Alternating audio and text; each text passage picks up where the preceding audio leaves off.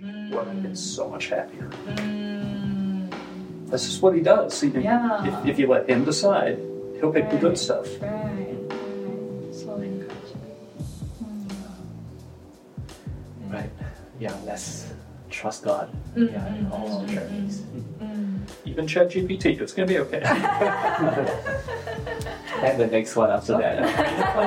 God's not surprised. God's not surprised by brain implants. He knows.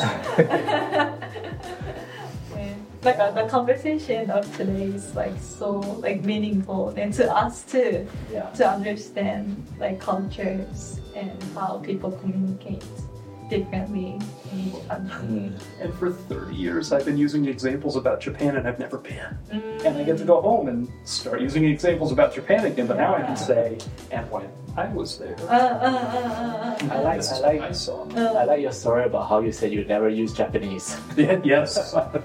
when I was in college, friends of mine said, "Hey, we're going to take care of our foreign language requirement. Come take it with us." And I said, "What are you going to take?" And they said, "Japanese." And I said, "When am I ever going to use Japanese?" 네. I'll tell that story a lot. Why? Yeah. Mhm.